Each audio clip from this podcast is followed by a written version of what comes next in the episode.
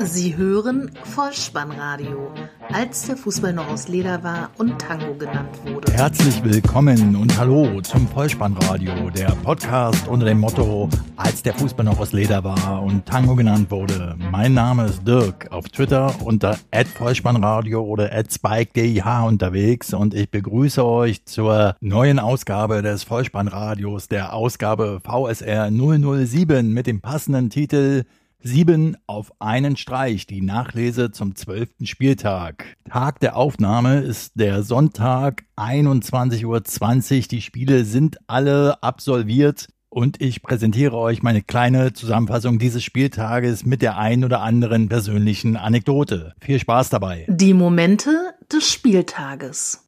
Das Freitagabendspiel lautete SC Freiburg gegen RB Leipzig. Endstand 1 zu 4, Halbzeit 1 zu 3 vor 24.000 Zuschauern im ausverkauften Freiburger Stadion. 0 zu 1 durch Cater in der zweiten Minute ging es schon los. 1 zu 1 dann Niederlechner, 15. Minute.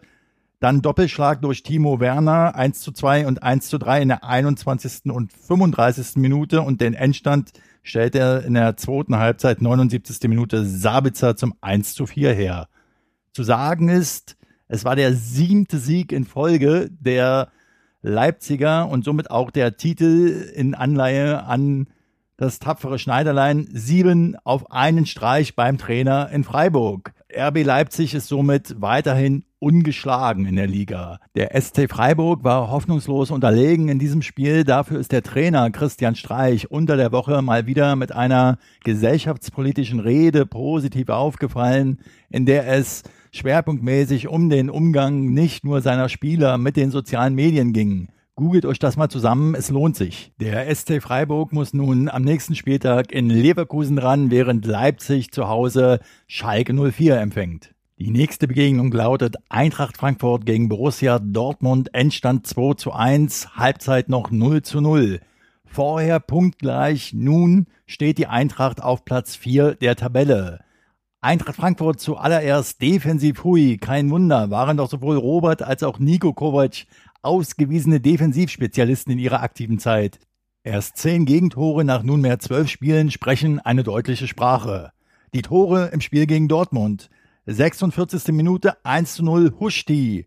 Dann 1 zu 1 Pierre-Emerick Aubameyang in der 77. Minute per Kopfball und das 2 zu 1 durch den Joker Seferovic in der 79. Minute per Linksschuss. Die Frankfurter Eintracht nun nächste Woche in Augsburg, während die Borussia aus Dortmund im Borussia-Duell gegen Mönchengladbach antritt. Weiter geht's mit der Partie FC Ingolstadt 04 gegen den VfL Wolfsburg. Endstand 1 zu 1, Halbzeit 1 zu 0.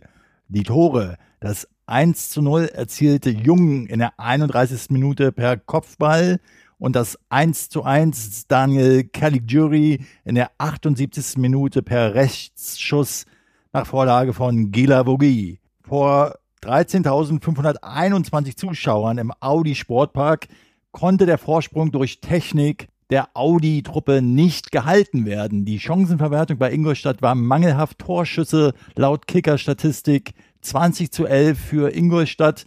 Und dann hat Ingolstadt auch noch einen Foulelfmeter vergeben in der 18. Minute. Das war Hartmann. Ingolstadt tritt nun beim SV Werder Bremen an und Wolfsburg empfängt zu Hause Hertha BSC. Weiter geht's ins Hamburger Volksparkstadion. Vor 55.237 Zuschauern spielte der Hamburger SV im Nordderby gegen den SV Werder Bremen. Endstand 2 zu 2, Halbzeit schon 2 zu 2. Die Tore 1 zu 0 Gregoritsch in der dritten Minute bereits per Kopfball Bartels glich in der 14. Minute zum 1 zu 1 aus, während Gregoritsch in der 28. Minute erneut auf 2 zu 1 stellte. Und dann kam Serge Gnabry, 45. Minute, kurz vor der Halbzeit also 2 zu 2. Vier Tore in der ersten Halbzeit. Ich habe getwittert, offen Hamburg. Gruß an die gleichnamige Reederei. Bayersdorfer war zu Beginn des Spiels auf der Tribüne betont lässig mit Kaffeebecher in der Hand zu sehen, ganz nach Yogi-Art also. Der HSV-Doppeltorschütze Gregoritsch mausert sich meiner Meinung nach unter Gistol zum Zielspieler in der Sturmmitte. Und meine Prognose ist, dass er in der nächsten Woche, so er denn spielt, den Sieg gegen die Lilien herbeiführen und somit endlich für den 100. Bundesligasieg von Aaron Hunt sorgen wird. Grüße an Sascha vom Podcast Wunderbarer HSV. Zu Werder. Man lässt einen Pizarro im Spiel gegen den HSV nicht bis zur 69. Minute auf der Bank, zumal er am letzten Spieltag knapp 80 Minuten durchgehalten hat. Zu dieser Jahreszeit stellt sich also die Frage, für welchen dieser beiden Rautenclubs wird aus eben dieser Raute eine Route? Am nächsten Spieltag Bremen gegen Ingolstadt und der HSV in Darmstadt. Die nächste Begegnung lautet 1. FC Köln gegen den FC Augsburg. Endstand 0 zu 0. Die Augsburger Puppenkiste gastiert bei den Kölner Jecken im ausverkauften Rhein-Energiestadion. Da hätte man sich schon eine schöne Aufführung ausmalen können, stattdessen aber torlos. Jedoch der FC Augsburg zum dritten Mal ungeschlagen und ohne Gegentreffer. Das ist schon beachtlich.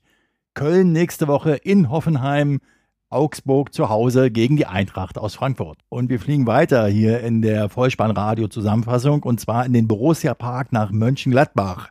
Dort traf die heimische Borussia auf die TSG aus Hoffenheim. 1 zu 1 lautete der Endstand. 1 zu 0 stand es zur Halbzeit durch einen Treffer in der 25. Minute von Mo Dahut per Linksschuss erzielt. Und das 1 zu 1 erzählte Amiri in der 53. Minute nach Vorlage von Rudi. Der eingewechselte Fabian Johnson hätte in der 78. Minute alleine vor Baumann stehen, für die Entscheidung sorgen können, schoss den Ball aber neben das Tor. Julian Nagelsmann macht es also mit der TSG wie Pep Guardiola und entführt am ehemaligen Bögeberg einen Punkt. Die Fohlenelf bringt wie schon in der Champions League gegen Manchester City eine 1 zu 0 Führung nicht ins Ziel bleibt im siebten Bundesligaspiel in Folge sieglos und da bleibt mir wirklich nur ein Schubidubidu anzustimmen. Die Gladbacher nun zu Hause gegen den BVB aus Dortmund und die TSG gegen den ersten FC Köln. Auf geht's zum Topspiel am Samstag. FC Bayern München gegen Bayern 04 Leverkusen. Endstand 2 zu 1, Halbzeit 1 zu 1. Die Tore 1 zu 0 Thiago in der 30. Minute, 1 zu 1 Chalanoglu, 35. Minute Linksschuss und das 2 zu 1 durch Hummels in der 56. Minute nach Vorlage von Kimmich. Uli Hoeneß wieder als Bayern-Präsident und mit rot-weißem Bayern-Schal auf der Tribüne und Mats Hummels vor einer Woche noch in der spielentscheidenden Szene von Mario Götze getunnelt, köpft nun den siegbringenden Treffer zum 2 zu 1. Ein Handspiel in der 82. Minute von Martinez im eigenen Strafraum wurde vom Schiedsrichter nicht geahndet. Hier wäre eine Elfmeterentscheidung plus roter Karte denkbar gewesen. Bemerkenswert an diesem Spiel ist, dass beide Bayern-Treffer durch Kopfball erzielt worden sind. Und vielleicht sind ja dann demnächst auch wieder Fernschüsse aller Augenthaler und Nachtweih zu erwarten. Ich freue mich drauf. Die Bayern treten am nächsten Spieltag in Mainz an. Bayern 04 Leverkusen dagegen spielt gegen den SC Freiburg. Zur ersten Sonntagsbegegnung an diesem zwölften Spieltag. FC Schalke 04 gegen Darmstadt 98. Endstand 3 zu 1, Halbzeit 1 zu 1. Die Tore 0 zu 1. Die Lilien gingen in Führung durch Heller. Der war wieder schneller und zwar bereits in der sechsten Minute nach Vorarbeit durch den überragenden Serigui. 1 zu 1 aber dann durch Kolasinac, der ebenfalls eine überragende Partie machte, zum wiederholten Mal im Schalker Dress. 26. Minute Kopfball. In der 60. Minute der zweiten Halbzeit also stellte Choupo-Moting auf 2 zu 1 für die Schalker, ehe Alessandro Schöpf in der 90. Minute das 3 zu 1 und damit den Endstand herstellte. Besonderes Vorkommnis, der Darmstädter Keeper Esser hielt einen Foul-Elfmeter von Choupo-Moteng in der 28. Spielminute. Insgesamt war das Ganze ein ganz schönes Rumgemeier bei Darmstadt 98, Norbert Meyer und Peter Niemeyer, der bei Norbert aber nie spielt. Als neutraler Beobachter frage ich mich schon, warum. Und auf Schalker Seite selbstverständlich Max Meyer, der die Vorlage zum vorentscheidenden 2 zu 1 gab. Darmstadt 98 im sechsten Spiel auswärts verloren. Schalke 04 seit zwölf Spielen ungeschlagen und nun am Samstag in Leipzig. Darmstadt zu Hause gegen den Hamburger Sportverein. Vor 37.852 Zuschauern fand im Olympiastadion die letzte Begegnung dieses Spieltages statt. Hertha BSC gegen Mainz 05. Endstand 2 zu 1, Halbzeit 1 zu 1. Die Tore 0 zu 1 Seidel in der 25. Minute per Linksschuss. Ibisevic zum 1 zu 1 in der 36. Minute nach Vorlage von Kalu. Und das 2 zu 1 ebenfalls Vedat Ibisevic in der 67. Minute. Wiederum die Vorlage von Kalu. Hertha im sechsten Heimspiel in Folge siegreich und nach zwölf Spieltagen mit 24 Punkten nun Tabellendritter. Daraufhin habe ich heute zur Feier des Tages ein Störtebecker Atlantic Ale aufgemacht, welches gerade den letzten Schluck für mich bereithielt. Erwähnenswert in diesem Spiel. Für Mainz traf der Debütant Seidel zum 1 zu 0 und die Tore für Hertha machte, wie gesagt, der Vedator 100, Vedat Ibisevic. Er erzielte seinen Bundesligatreffer 99 und 100. Herzlichen Glückwunsch, Vedat. Da er das aber gebührend feiern wollte und diese Feierlichkeiten für seine Teamkameraden jedoch noch in der Kürze der Zeit vorbereiten musste, beschloss er in der 74. Minute, den Mainzer De Blasis unnötig festzuhalten. Das hatte seine zweite gelbe Karte in diesem Spiel zur Folge und er sah gelb-rot, musste somit vom Platz. Da der Mainzer Gebemin in der 62. Minute ebenfalls bereits die Ampelkarte sah, beendeten beide Teams das Spiel mit zehn Spielern. Kurz nach Schusspfiff hielt der Sky Field Reporter bereits ein T-Shirt Vedator 100 in der Hand. Da war die Merchandise-Abteilung aber sehr vorausschauend. Eine kleine Anmerkung noch. Der Grund für die gelb-rote Karte von Vedat Ibisevic, der hier geschildert worden ist, ist natürlich frei ausgedacht.